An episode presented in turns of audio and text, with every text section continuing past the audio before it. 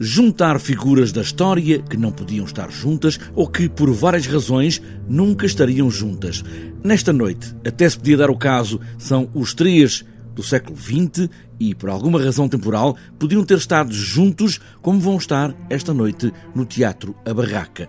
Fidel Castro, Fritz Lang e Mengele, o médico do campo de concentração nazi de Auschwitz. Eu achei que era interessante, precisamente, eh, nesta fase em que se anda assim internacionalmente constituído, então já agora pôr estes tipos, não é?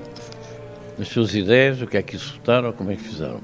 E depois o Fritz Lang para dar uma coisa que é fundamental neste equilíbrio social, que é haver alguém da arte e da cultura, desenvolve temas, que cria precisamente a questão da imaginação e a poética misturada com isso, e tomando partido. Tomar partido das suas próprias posições, porque o que ali está é a posição pessoal de cada uma destas personagens históricas, em confronto umas com as outras, e com o moderador, Eldar Costa, para uma conversa mais solta. A ideia, aliás, dos encontros baseia-se muito nisso, que é agarram-se em figuras cerimoniosas, antigas, que a malta tem todo o respeito. Ah, pá, era o gajo de Roma, era o gajo daqui, era o rei de França, era, pá, não sei o quê.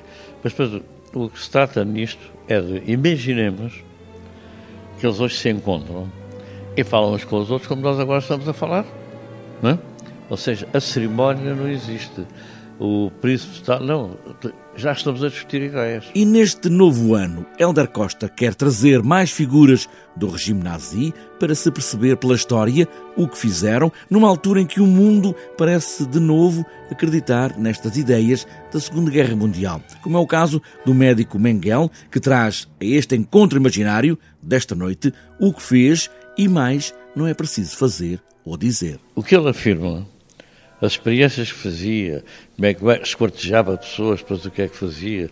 Depois, quer dizer, ele, ele afirma gloriosamente a sua honra ter feito isso. A história implacável, na primeira pessoa, com os próprios protagonistas, em voz alta, a marcarem as suas próprias posições.